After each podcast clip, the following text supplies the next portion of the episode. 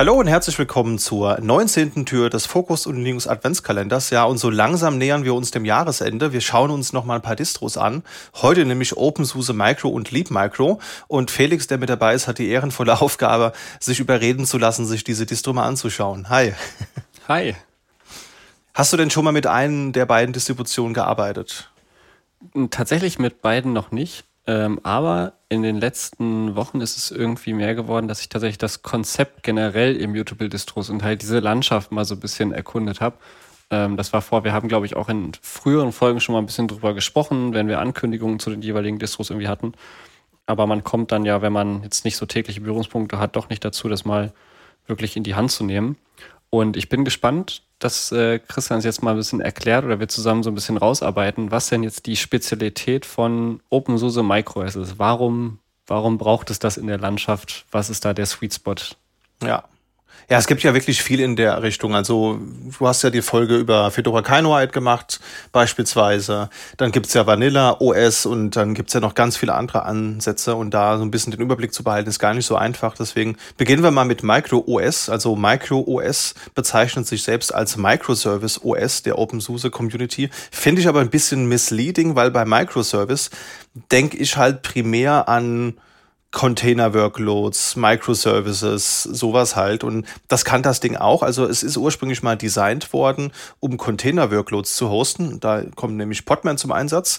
Aber ist halt eben auch für Edge und IoT-Devices gedacht. Aber man kann es auch als Desktop benutzen, was so ein bisschen die Brücke zu dem Kinoite-Thema schlägt, das du ja hattest vor ein paar Folgen. Wenn man jetzt sagt, man will mit dem ganzen Container-Workloads hosten oder und IoT machen, da gibt's eben die klassischen Vorlagen für VirtualBox, VMware OpenStack, KVM, Xen, Vagrant und Hyper-V. Aber es gibt zum Beispiel auch Images für Raspberry Pis oder diese Pine 64 Devices. Und das ist natürlich eine coole Möglichkeit, sich mal so einen kleinen K3S oder K8S aufzusetzen. Hast du das schon mal gemacht, Felix? Ähm, ja, tatsächlich ja. Genau, das ist eigentlich ganz cool. Das ist halt, sind halt eigentlich immer, aber es, es führt so am Rand quasi, auch Container-Workloads ist ja eigentlich nur eine, eine Ausprägung von Use Cases, in diese in die halt diese ganze Care Immutable Infrastructure, also Immutable, Immutable Distros eigentlich so ein bisschen schlägt, ähm, wo die Anwendung zentraler ist als das OS. Mhm. War halt immer auch so ein bisschen so, aber eigentlich in so klassischen Server-Anwendungen hat man ja solche Sachen wie Patch-Management. Man will halt irgendwie, kann man hat halt eine größere Farm von Webservern, auf die man irgendwas installiert, aber die Server stehen da im Prinzip die ganze Zeit. Und es gibt halt wirklich dediziert jemanden, der sich darum kümmert. Du hast halt neben Container-Workloads, wo es zum Beispiel einfach ja, im Prinzip eigentlich nur, jemand will halt darüber, also jemand will Kubernetes laufen lassen, zum Beispiel einfach den Cluster oder den Container, aber ihm ist im Prinzip relativ egal, was das OS darunter kann. Mhm. Und es ist halt hauptsächlich eben ein Bereitsteller der Services und eine potenzielle Gefahrenquelle, falls da halt jemand irgendwie was hat und des, also jemand rankommt. Und deswegen soll es halt möglichst schlank sein, eigentlich fast gar nichts erreichbar haben. Mhm. Ähm, und eben vor allen Dingen einfach zur Hand haben, dass man eben neue Knoten ausrollen kann, die sich gegebenenfalls auch über solche Sachen wie Autoscaling einfach einwählen. Ja, da installiert ja keiner dann, geht durch den Installer und installiert eben den neuen Knoten, sondern du fährst halt, dass die, der Autoscaler fährt das Ding halt hoch, es soll sich automatisch im Cluster einklinken und dann wieder verschwinden. Mhm. So, solche Sachen im Automatisierung im RZ. Und dazu ist ja quasi Immutable noch ein wichtiger Ansatz bei einfach Embedded Devices zum Beispiel, wo der Anwender eigentlich völlig egal ist, dass da Linux läuft. Und das wäre jetzt zum Beispiel, wir hatten ja auch schon mal KOS, ja. so, wenn es so ein bisschen kommt und alle solche Sachen, das sind halt Anwendungsfälle. Ja, da soll das Ding halt, ne, also wenn das halt verpatcht ist, dann muss das halt wieder zurückrollen oder halt irgendwie was weiß ich machen. Aber ja, das ist halt, ja. Ja, das deckt sich auch mit dem Trend, dass Linux ja immer mehr Mittel zum Zweck auch wird. Also früher hat man sich schon sehr intensiv mit auseinandergesetzt, welche Distro, welchen, welchen Patchstand und welche Applikation man nimmt. Und heute, wie du schon richtig sagst, steht die Anwendung halt im Vordergrund. Und ja, das deckt sich halt eben auch hier in dieser Distro. Was ich hier ganz interessant finde, das hätte ich jetzt gar nicht so notwendigerweise erwartet. Das läuft halt auch mit SE Linux. Und früher hat man ja SE Linux vor allen Dingen bei Fedora und alles, was rellartig ist, angetroffen. Und jetzt ist aber auch per Default in Micro OS mit drin und auch im Leap Micro, zu dem wir später später noch kommen. Was man festhalten muss, Micro OS ist ein Mini-Linux auf der Basis von OpenSUSE Tumbleweed, also einer Rolling Release Distribution und hat sogenannte transaktionale Updates. Jetzt fragt man sich, naja, was bedeutet das jetzt? Im Wesentlichen wird da viel mit ButterFS Snapshots gearbeitet. Das heißt, da werden halt vor dem Installieren von Paketen und Updates werden ButterFS-Snapshots angelegt. Das ist ja auch das Dateisystem, das SUSE sehr intensiv nutzt.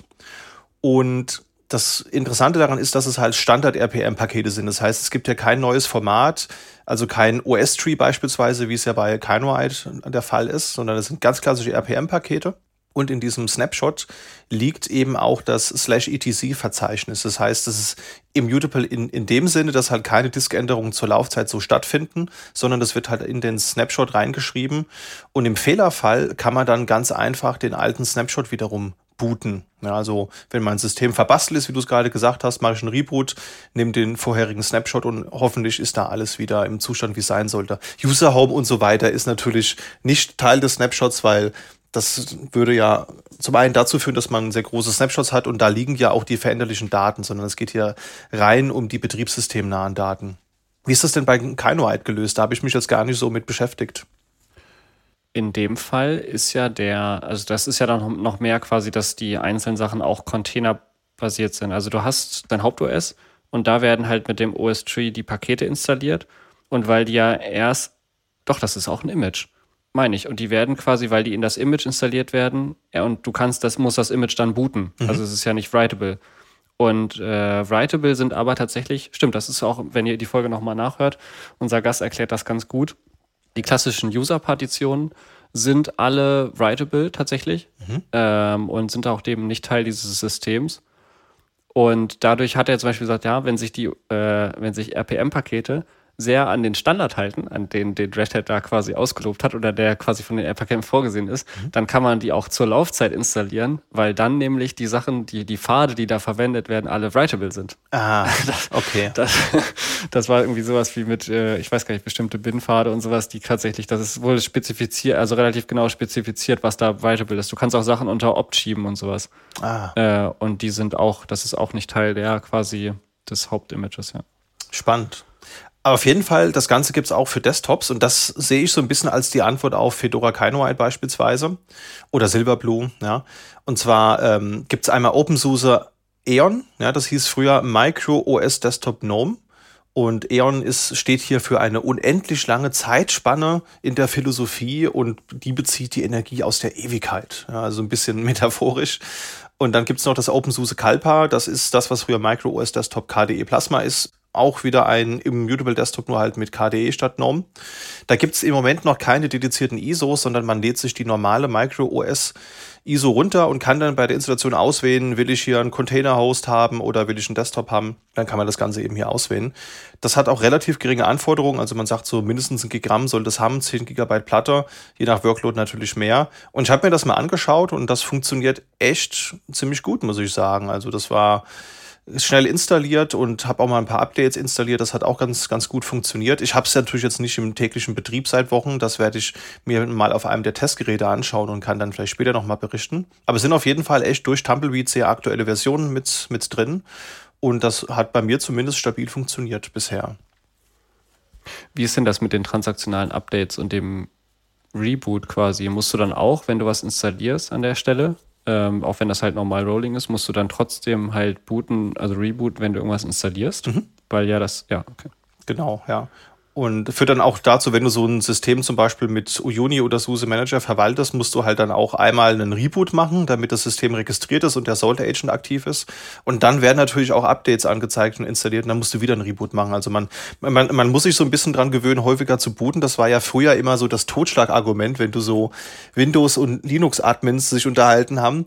Ja, du brauchst ja für alles einen Reboot, ich starte nur den Dienst neu. Das ist mit so einem transaktionalen Immutable Linux halt auch so, dass man wieder mehr booten muss muss, aber haben wir ja auch schon an anderer Stelle eruiert. Ist ja gar nicht so schlecht, wenn man mal gezwungen wird, dann auch die Applikationen alle zu sauber zu stoppen und zu starten, weil auch so ein Webbrowser mag das nicht sonderlich, wenn er zwischendrin ausgetauscht wird, während er läuft.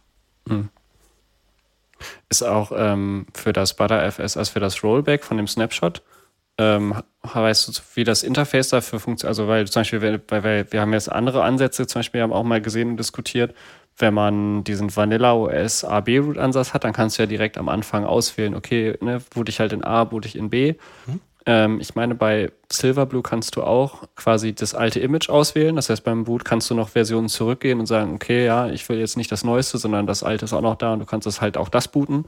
Ist das da auch so bei den Snapshots, dass dann halt quasi irgendwie über so ein, weil das ist ja im Prinzip ein bisschen was, was anderes, also ne, ob du quasi den Snapshot wiederherstellst oder halt auf der Festplatte den Speichersnapshot irgendwie da rein bootest. Ich weiß nicht genau, wie das da implementiert ist. Da gibt es ein Tool, das heißt Snapper. Das ist so das Interface zum ButterFS. Das ist auch in, in Yast integriert und das integriert sich auch in den, in den Zypper Paketmanager. Und dadurch, dass es ja so ein Standard RPM Repository ist, wird das einfach konsumiert. Und immer, wenn du was halt triggerst, eine Installation oder ein Löschen, dann wird halt eben hier über Snapper mit dem Dateisystem interagiert und es werden dann Snapshots angelegt, also so Pre- und Post-Snapshots. Genau, und die werden dann auch von Snapper automatisch in deinen Bootloader eingetragen, beispielsweise in Grub 2. Und dann hast du halt so ein richtiges interaktives Menü und kannst dann sagen, diese jene Konfiguration würde ich gerne booten wollen. Hm. Es ist irgendwie an der Stelle ganz spannend, wie quasi dasselbe Grundarchitekturproblem halt so verschieden gelöst wird. Ne? Und ja. was es halt so verschiedene Ansätze gibt, das ist auch irgendwie ganz, ganz cool, ja. Auf okay. jeden Fall, ja. Ja, und dem reiht sich auch noch OpenSUSE Leap Micro an. Das, wie der Name es vielleicht schon vermuten lässt, ihr seht, da steckt ein äh, Leap drin. Das basiert nicht auf Tumbleweed, was ja das Rolling Release ist von SUSE, sondern auf Leap, was im Prinzip das 1 zu 1 Derivat vom kommerziellen SUSE Linux Enterprise ist. Ja. Die kommerzielle Version, also Slee Micro ist die kommerzielle Variante und Leap Micro ist eben die Community-Version. Da ist der Fokus mehr auf Security und auf Compliance. Das heißt, da ist dann auch SE Linux mit drin und die Versionen sind halt auf dem Level, wie es auch in Slee Micro ist. Also kein Bleeding Edge oder nicht das Allerneueste, sondern eben ein bisschen abgehangen. Und das erscheint zweimal im Jahr und wird dann so lange unterstützt, bis die übernächste Version erscheint. Also in Summe so ein Jahr kann man sagen. Das heißt zum Beispiel, äh, Leap Micro 5.4 ist kürzlich erschienen und da ist dann Leap Micro 5.2 End of Life gegangen. Das heißt, das wird dann nicht mehr supported und man muss dann eben einmal updaten. Und die kommerzielle Version, also das Slee Micro, das enthält vier Jahre lang Support. Auch da sieht man aber, dass es kürzer gewartet wird, weil so ein normales SLES, das man sich eben kauft, da kriegt man ja 10 Jahre Standard und gegen extra Münze bis zu 13 Jahre Support. Und bei Slee Micro sind es nur 4 Jahre. Also ist genau dafür gedacht, wenn man neuere Pakete haben möchte und dann halt keine Disto haben will, die 13 Jahre lang supportet wird. Also dafür ist das Ganze konzipiert. Ansonsten der Rest ist gleich. Man kann wieder Container-Workloads damit hosten, Edge IoT machen und kann aber auch, wenn man möchte, sich da einen Desktop mit aufbauen. Und was hier auch noch ein Novum ist, das kannte ich vorher gar nicht, das enthält auch die Frameworks Ignition und Combustion. Hast du von denen schon mal gehört? Nee, bei die kenne ich tatsächlich nicht, aber äh, wieder gute Namen auf jeden Fall. Im, wie, bei, wie bei E.ON, äh, kreative Namensgebung ist auf jeden Fall nicht das Problem. Was kann Combustion? Und Ignition. Das stimmt. Also das Marketing hat da richtig äh, geballert, würde ich sagen. Es ist echt äh, spannend. Also, äh, das sind zwei Frameworks, die für die Konfiguration beim ersten Boot gedacht sind. Also so ein bisschen ähnlich Cloud Init. Das kennt bestimmt auch der eine oder die andere unter den Zuhörenden, was ja aus dem Canonical-Lager kommt. Und da gibt's einmal Ignition, das kommt aus dem Core OS Projekt, was ja jetzt zu Red Hat gehört und wird vor dem Switch Root ausgelöst. Also bevor man quasi dann während dem Booten in das geremountete Filesystem rein startet. Da gibt's halt eben Integrationen für verschiedene Cloud-Anbieter, das heißt Private oder Public Cloud, also klassisch halt, ne? irgendwie VMware, Xen, KVM, äh, Azure, Google und so weiter. Und das kann dann zum Beispiel Partitionen und Dienste anpassen und kann aber auch so ein RAID, ein LVM und ein Lux konfigurieren. Ist vielleicht so das Beispiel, hatten wir auch in einer der vorherigen Adventskalenderfolgen. Du hast dir eine Maschine geklickt, aber das Partitionslayout gefällt dir nicht so ganz. Ne? Ist ja manchmal so irgendwie was zu klein, was zu groß. Und dann kannst du mit Ignition halt eben hergehen und kannst es nochmal anpassen. Kannst da vielleicht auch irgendwie hergehen, kannst deine Partition verkrypten und so weiter und so weiter. Das ist das eine. Und Combustion ist ein Modul für Dracud, was ja die Komponente ist, die die Init-RAMs bauen und aktualisieren kann. Und das führt dann eben ein Skript beim ersten Boot aus. Das heißt, das würde dann im nächsten Schritt dann laufen. Dann könnte man da zum Beispiel Pakete installieren oder Geräte und User konfigurieren. Na, was man so die, die, die Standard-User, die man vielleicht haben will, nachdem man sich so eine Instanz wo hochgezogen hat. Und das arbeitet auch mit ButterFS-Snapshots. Und wenn man die beide kombiniert, dann kann man halt vollumfänglich so die fertigen Instanzen so konfigurieren, wie man es gerne hätte. Ist das dann quasi die Struktur, also das Interface bleibt User Data, das ist ja im Prinzip, oder? Also von der, weil im Prinzip das ist ja das, was die Plattform mal anbietet. Wenn sie sagen, es gibt Plugins für quasi alle möglichen Cloud-Provider oder halt einfach irgendwie Virtualisierungslösungen, Die haben ja in der Regel eigentlich immer das User Data Field, das normalerweise zu Cloud Init geht, wenn es installiert ist. Und wenn ich halt statt Cloud Init in dem Base Image Ignition installiert habe, dann brauche ich halt keinen Cloud Init File, also das, mhm. das User Data File nicht im Cloud Init Format, sondern im Ignition Format. Genau, also was es, was es gibt, das haben wir auch mal verlinkt. Es gibt hier so einen Config-Generator, da kann man sich in so einer GUI schön zusammenklicken, Hostname, äh, IP-Adresse, Services, User anlegen, Dateien, wo anlegen, ähm, mit einem System registrieren, also mit dem Saltmaster und so weiter. Und da purzelt dann so eine .ign-Datei raus, das glaube ich die, die du meintest. Und die kann man dann halt beim beim Starten so als Volume anhängen, wie das ja Cloud Init auch macht. Oder du kannst eben das auch in so ein ISO-File reinpacken und dann würde das dann halt eben die Konfiguration dann über, übernehmen beispielsweise. Also das sind so die, die Ansätze, die ich hier gesehen habe.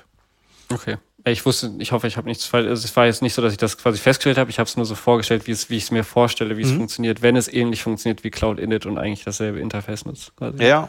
Weil ich habe noch nie quasi einen, äh, einen extra Feld gesehen. Das wäre auch ein bisschen drüber, ne? wenn es halt quasi in dem äh, Interface von der, von der API, wo ich sage, ich will eine neue Maschine haben, wenn es dann ein Feld gibt, ach ja, hier musst du übrigens dein, äh, dein Feld, User Data Feld eintragen, wenn es halt ein Cloud-Init-Feld ist und da musst du dann. Ja. Nee, also das scheint so die Schnittstelle zu, zu sein. Also es erscheint mir ein bisschen komplexer als so ein Cloud-Init. Da hast du halt einfach Local CFG-Files oder halt User-Data, die du reinnimmst. Aber ich glaube, das muss man einfach mal verproben. Da habe ich bisher noch keinen Use-Case für gehabt. Hm, okay. Ja, und das sind die beiden Distros. Und es werden auch immer mal wieder im Forum weitere Spins mit anderen Desktops diskutiert. Also KDE und GNOME sind jetzt hier schon vertreten, aber mittlerweile gibt es ja auch von anderen Distros ISOs für andere Desktops, XFCE oder Sway, i3 und so weiter.